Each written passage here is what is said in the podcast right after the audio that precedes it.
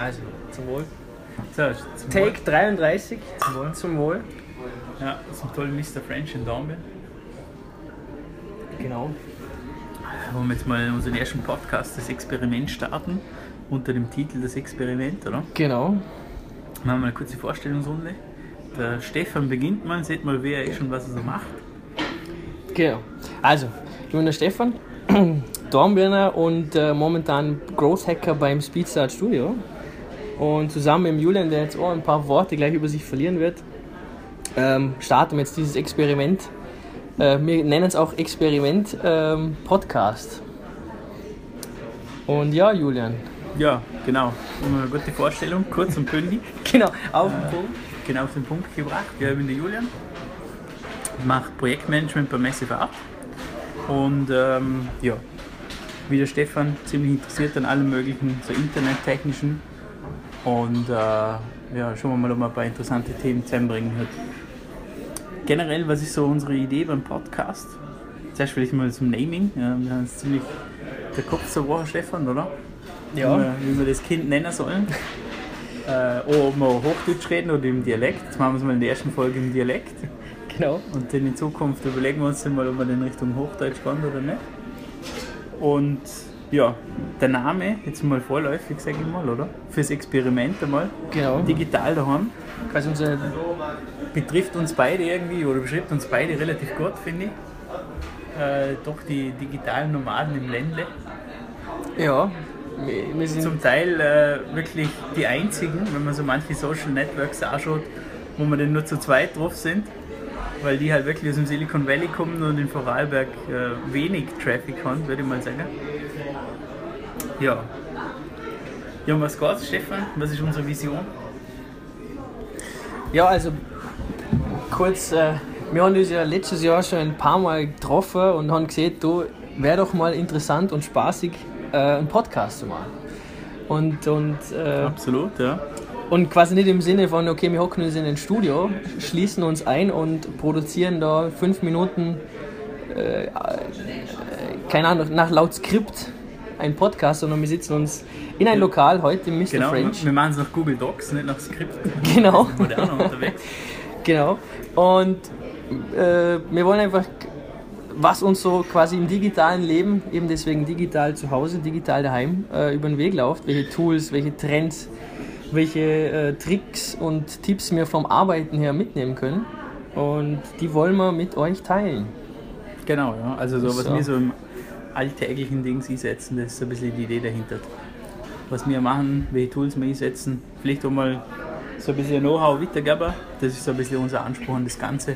Und vielleicht dann mal so in einer weiteren Ausbaustufe, dass wir dann wirklich mal Interviews machen mit, sage ich mal, Know-how-Trägern im Land oder, oder Leute, die, die in dem Bereich tätig sind, wo wir denken, dass es ganz interessant wäre, mal in ihren digitalen Alltag zum Hören.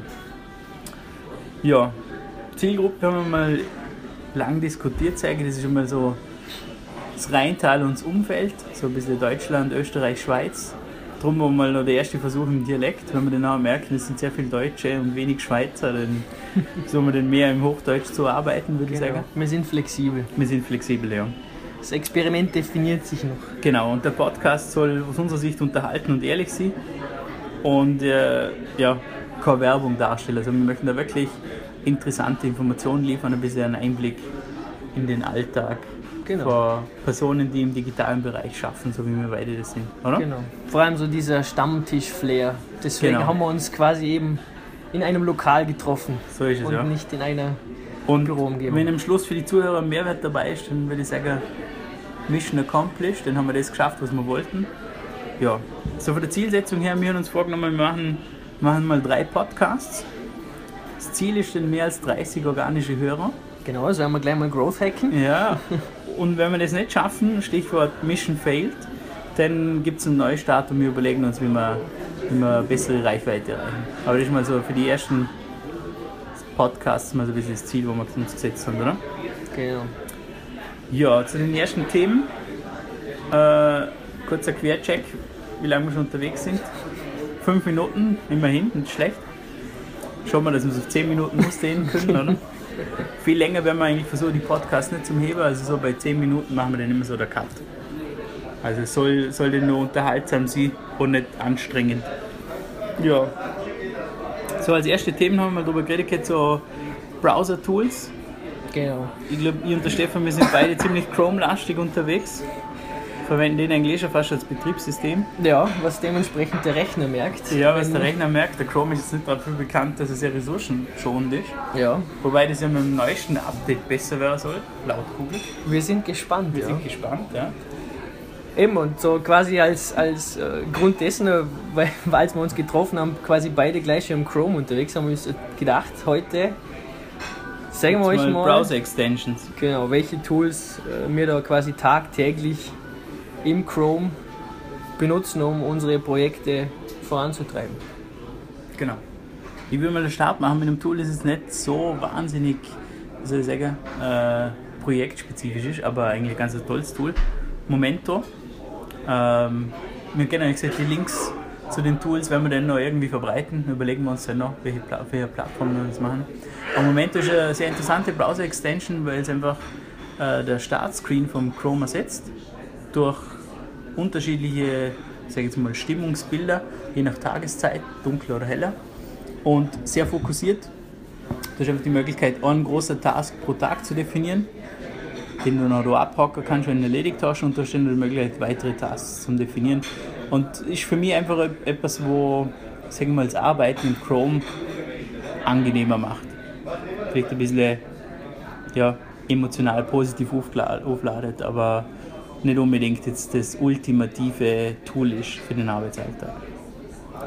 Genau, denn äh, das nächste Tool, was ich jedem ans Herz legen kann, wo äh, viele im Chrome unterwegs Ja, ist vor und allem der, im Chrome. genau, der das Problem kennt, dass der Akku vom Mac oder Windows-Rechner oder gar Linux-Rechner ähm, in die Knie zwingt.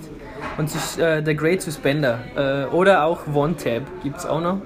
Äh, der macht nichts anderes als die Tabs, die, wenn ihr so sind wie ich und ein Tab-Porter sind, 20 Tabs plus ist so quasi die Norm.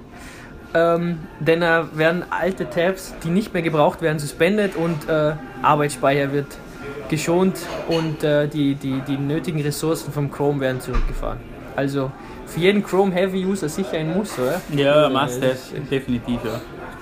Ähm, man kann beim Great Suspendo einstellen, dass automatisch die Tabs zurückkommen, wenn man sie wieder in aktiven Modus setzt, also wenn man sie in den Vordergrund nimmt. Ähm, ja, Oder Domains whitelisten. Also wenn, wenn, Genau, dass manche, manche Domains gar nicht überhaupt suspendet werden. genau, wie zum Beispiel Trello. Ja. Kennt jeder von uns, wenn er ein Projektmanagement-Tool drin ist. Ja. Dann Also ist macht auf jeden Fall Sinn, vor allem zum ein bisschen Ressourcen zum Schauen. Ähm, ja, was haben wir sonst noch? What the Font, das war noch ein Vorschlag von mir. Äh, Gerade wenn man mehr im Webbereich unterwegs, vor allem in der Entwicklungsseite unterwegs ist, What the Font ganz interessant, weil du einfach die Möglichkeit hast, ähm, mit dem Mauszeiger zum, äh, außer zum finden, welcher Font da gerade im Browser dargestellt wird. Ja, Ghost3, äh, Tool, das wir beide im Einsatz haben, ich habe eigentlich eh durch den Stefan kennengelernt, äh, blockt im Prinzip alle Tracking- und Analytics-Skripte. Genau. Ja, Da sind wir quasi in einer geteilten Welt, oder? Wir beide äh, aus dem digitalen Bereich bei der Arbeit, wo wir Daten von den, von, also die Performance-Daten messen wollen und gleichzeitig sind wir mit einem Tool unterwegs, das blockiert, oder? Äh, Ja, Weil sie leben in einer äh, zweigeteilten eigentlich schon, ja. Welt, ja. Stimmt, ja. Aber für jeden, der, der, der seine Privatsphäre äh, schützen möchte Mhm. im Internet, zumindest mal ein Einstieg. Ja, wichtig, wenn man dann doch wieder Webseiten entwickelt, vielleicht dann auch hin und wieder mal deaktivieren, weil oft dann manche Sachen nicht funktionieren, wenn man GoStream Einsatz hat, einfach weil so Skripte blockt. Ja, QR-Code Generator, da muss ich den, den Namen von der Extension am Schluss suchen, aber ich habe da so eine Extension, die man für jede URL, die ich im Chrome gerade offen habe, einen QR-Code generiert. Und den kann ich dann mit dem Barco-App äh, scannen und habe dann direkt die Domain am Handy offen. Das ist für mich halt relativ interessant, weil ich doch oft mal die Webseiten nur mobil testen muss. Und so kann ich sie quasi mit einem Klick direkt auf mein Handy bringen, ohne dass ich da jetzt irgendwie äh, ja, Chrome Login oder so verwenden muss und die Session sharen. Ja, für jeden, der, der quasi wie wir uns ein digitales Zuhause aufgebaut haben, der hat sicher der eine oder andere von euch einen Chromecast. Und das ist natürlich eine der sehr beliebten Extensions in äh, der Chrome, also Cast. Ich glaube, sie heißt nur Cast, eine Chromecast. Ähm, wo es super einfach macht, gewisse Tabs einfach mal schnell auf den Fernseher zu beamen. Was wir zum Beispiel im Büro auch verwenden für Dashboards oder irgendwelche Kurzpräsentationen. Also kann ich nur empfehlen. Ich verwende es vor allem daheim zum Streamen, natürlich nur legale Inhalte, klar. Aber für das finde ich schon recht angenehm. Ähm, ja, ich, Don't Make Me Think ist da wahrscheinlich das Paradigma, weil es recht schnell funktioniert, ohne wenig Einrichtung und die schnell Inhalte von meinem Browser auf dem Fernseher übertragen kann, was ich ganz angenehm finde. Also quasi ein Smart TV, ohne dass ich ein Smart TV habe, einfach nur mit dem Chromecast. Das ist ganz interessant.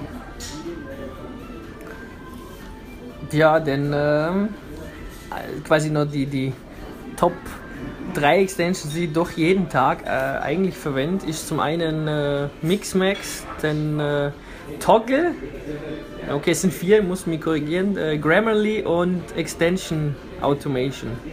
Warum quasi diese vier? Ähm, Mixmax zum einen, ähm, die sie sehr gerne verwende, weil sie Gmail und Inbox äh, um äh, spannende Features erweitern, wie zum Beispiel Polling-Features, äh, Attachment, Preview, Geschichten oder Call-to-Action-Buttons, die direkt im Mail äh, eingepflanzt werden können. Der Julian ich haben nur so schon Termine organisiert, quasi. Stimmt.